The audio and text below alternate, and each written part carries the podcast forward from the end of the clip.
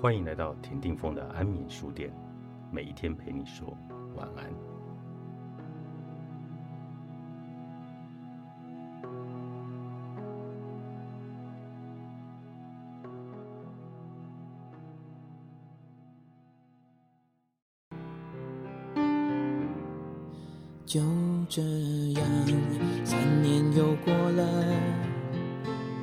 我还是回到这个地方，闭上眼，等你的出现，空气中吻你的脸，我还记得我们的约定，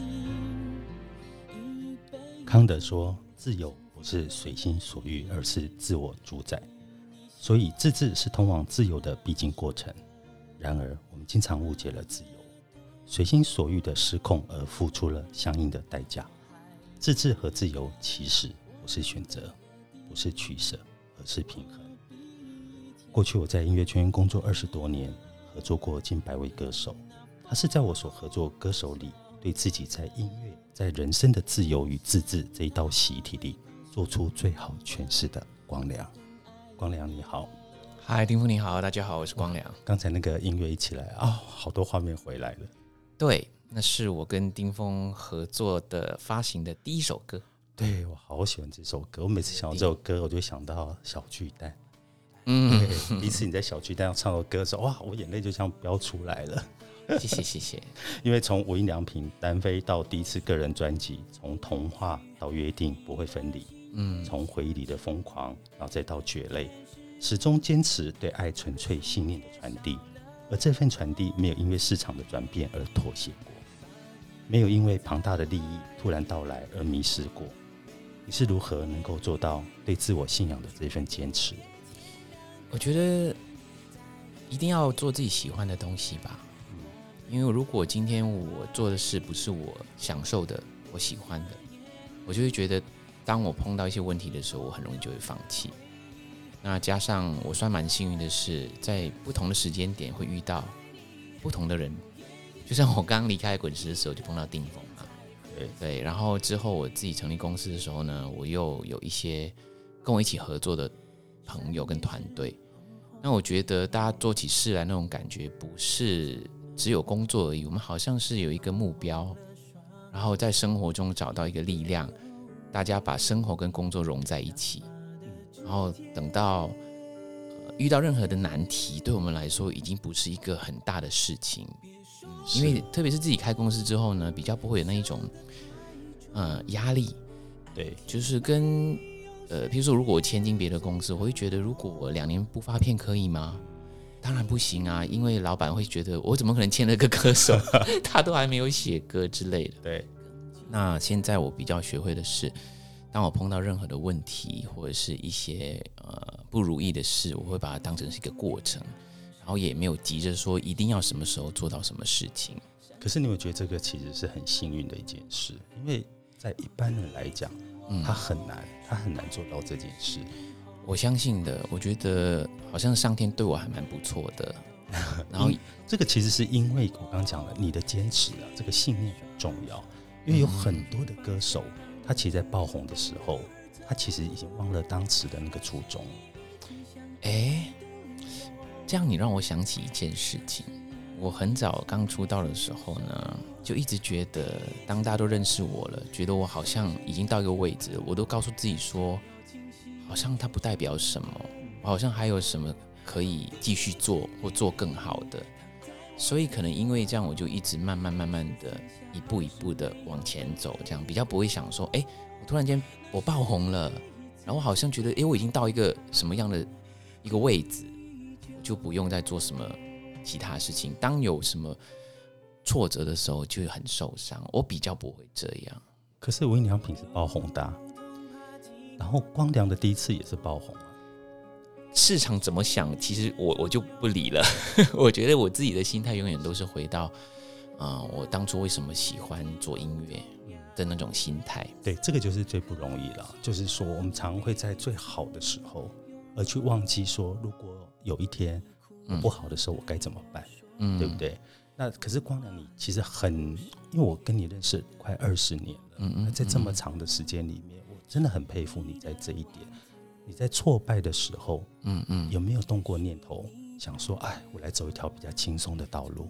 哎、我没有哎、哎？我真的没有，我不会把那一个嗯比较不如意那个时候呢，当成是一个严重的挫败。我一直觉得那是一个过渡期跟一个考验。所以在当下你就知道那个会过得去。对我，我我不知道为什么我会有这个想法。我觉得所有事情都会过去这件事，那这个是当下我要碰到这个难题。这个信念是来自哪里？哎、你问得好哎、可能是家庭吧，家庭我，觉得是家庭哎、就是家庭从小其实都是给你很大的力量。对对，对，因为我、嗯我其实也跟爸爸妈妈认识，嗯，那我觉得他们一直都很尊重你的人生的选择，他嗯参与你的人生，但是他不干涉。这也是我觉得我我幸运的其中一部分，因为我相信有很多人，当他想追求一个理想，或者是嗯，他有一点点去怀疑他的未来的时候，然后譬如说有一些比较做艺术的啊，或者是音乐的、啊，通常父母会觉得这个好像不是很稳定，呃，特别是以前的年代嘛，对，因为那个时候也蛮多年前的了。可是我的至少我妈妈她知道我喜欢什么，在我去念呃电脑工程的时候，他问了我一句：“你不是最喜欢音乐吗？”他是反过来叫我自己去想清楚自己真的要的是什么。我心里面就 OS 说：“妈，你比我还不实在耶！你怎么可能觉得做音乐可以养活自己？” 对他给了我这个说你要好好去想你最喜欢的是什么，可是他也让我去选择，我还是把我的电脑工程念完了。对，对，所以我常常说你很像一个工程师，会做音乐的工程师。然后呢，呃 你我觉得你的身份很特别，因为我我经营很多歌手嘛，你是里面最特别的一个，就是你会录音工程这件事情。真的应该也蛮多人会的吧？现在这个年代，现在这个年代可能会多一点，哦然后在以前年代很少。对，因为现在学东西很容易。对，而且我我觉得你是一个不断在超越自己的人。虽然你很知道自己要什么，你的那个核心很精准，可是你又不断的在超越。也许是嗯，对自己的一种责任吧。很多人问我说，我我最近上了一个通告，他他问了我一个很特别的问题，他说我已经出道二十几年了，那现在音乐市场已经不一样了，然后也那么多新的年轻的音乐人出来，整个音乐类型也不一样了。对，那你到底要怎么样找到这个市场的竞争？你怎么跟他们竞争？这样，我说我从来没有想过跟他们竞争。我说我真的要竞争的是我自己，对，因为我不会有一个目标去跟他竞争，因为这样我我我可能只会比他好或比他坏。可是你永远要超越自己，就是自己最难做到的事情。这个啊，我就想到海明威讲的，人真正的高贵啊，不是去超越别人，而是超越自己。所以呢，你知道吗？你真的是一个哲学家，你知道？那你很落实在你的生活、你的信念里的哲学家。你做我不敢这样说，因为你做音乐也是这样子啊，就是我们看你一路在在成长，然后在进步。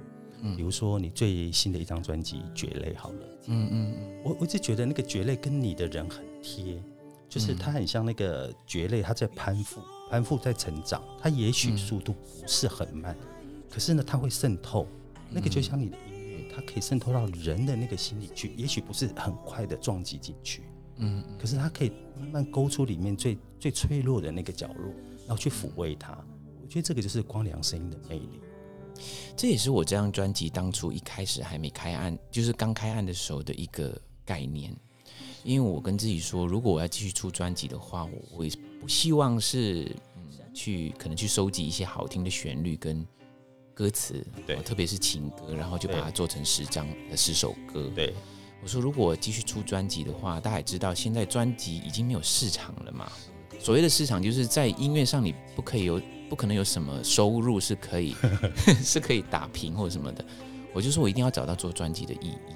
对所以我希望可以找出每一个人在人生的不同阶段可能碰到的问题。我相信每一个人心里面有深处都有一块是属于给予自己的一个空间，那是我们很少去触碰的。对，有些人是不敢去触碰它，甚至是他知道，可是他会回避。是那像丁峰刚刚说的，可能我这张专辑在你一个人听的时候，你会发现说我有一处是我很久没有跟他沟通，那个就是我自己，是而且他是很诚实的去面对你。你得你得真实的去面对他，去找到真实的自己这一块。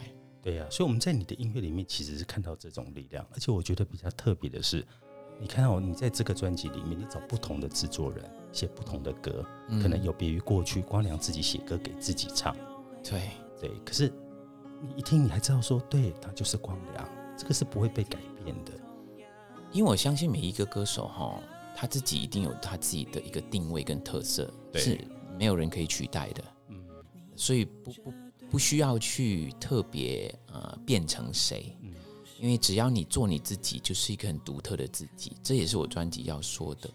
然后这一次我也很开心说，嗯，我可以跟一起开放了这个跟其他的创作人一起合作。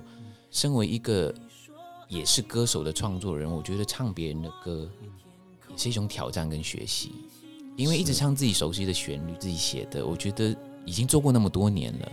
如果今天有一些很不错的创作人，然后他的歌的旋律是跟我以前不太一样，可是又觉得这个我很想去做，我觉得这也是以唱歌来说是另外一种满足感。那也是你要对自己有某种程度的自信，嗯你，才有办法去做这件事情。否则，否则很多的创作的歌手，他一旦走到这一步的时候，他很容易会迷失掉，真的哦，很容易那个辨识感不见了。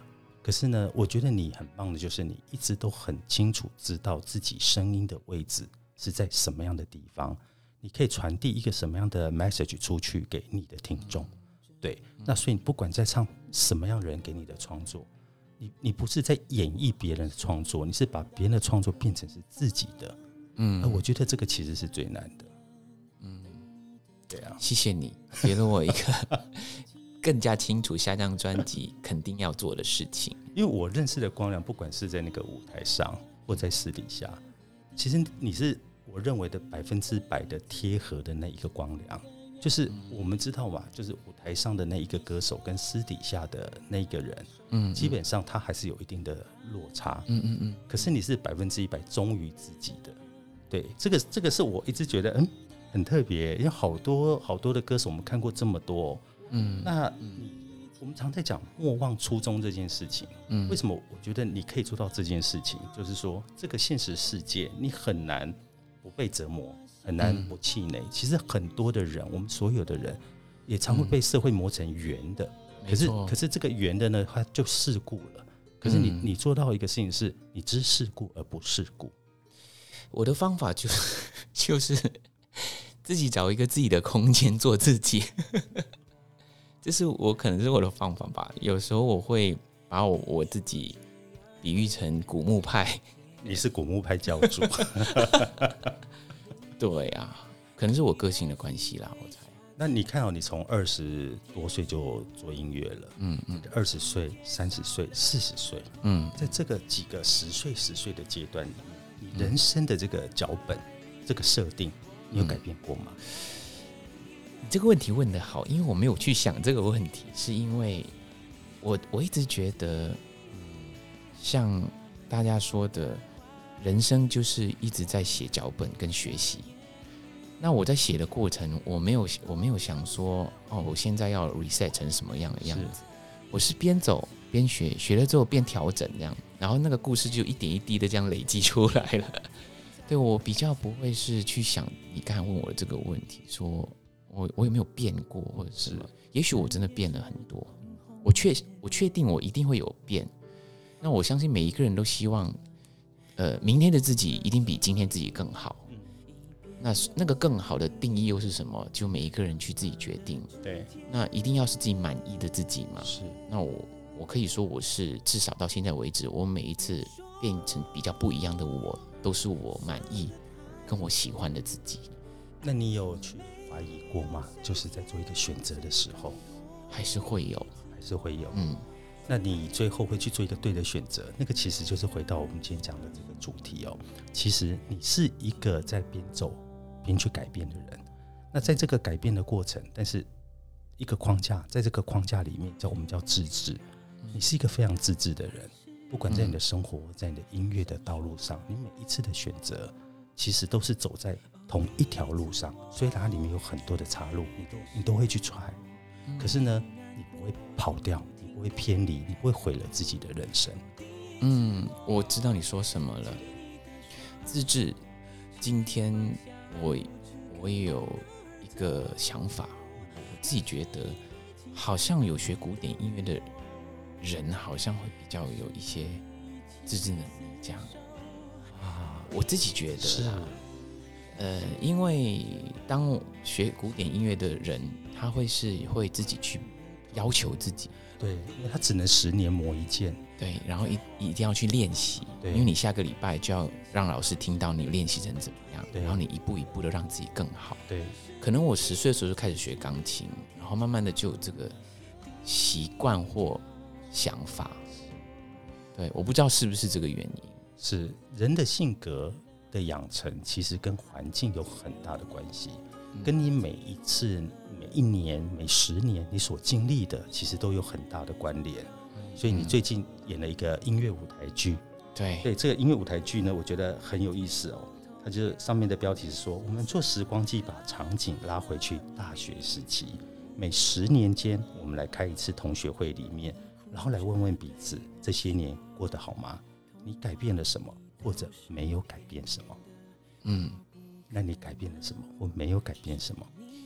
没有改变是因是我对所有事情的热忱吧。我觉得我喜欢的事情的热忱一直都没有改变，改变的可能是我对于每一件事情的决定跟处理方式跟思考，这个我觉得我有改变。那在这个舞台剧上面，这个同学会里面，是一个什么样的角色？我是一个公务员，公务员，公务员，对，然后呢，我就呃在从学校时期就喜欢我的同学哦，然后觉得人生就是很简单，就是几岁结婚，结婚了什么时候有孩子有房子，然后跟他快乐的一辈子，幸福的活下去。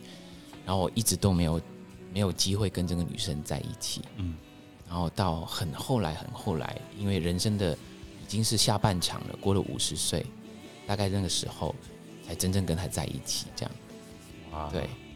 这个音乐剧啊，我知道是之前舞台剧有演过，那这次改编成音乐剧。嗯然后呢，这个改编的同名音乐剧叫《同学会同鞋》，那有光良、万芳、赵永华、蓝钧天超强的卡斯，带你重温同学会。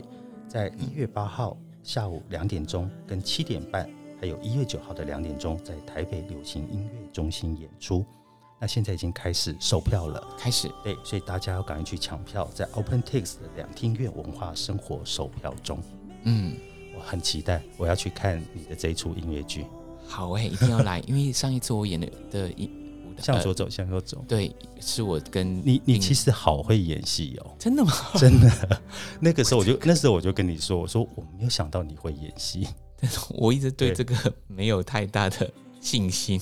其实我我真的觉得你很棒，就是你每一次都在给自己找突破的那个点。可是当你跨过去之后，那又是一个不一样蜕变后的光亮。嗯，我希望舞台剧之后的我又是另外一个不同的光亮我。们一直都很期待你每一次出来的作品。谢谢光良。谢谢定峰，谢谢。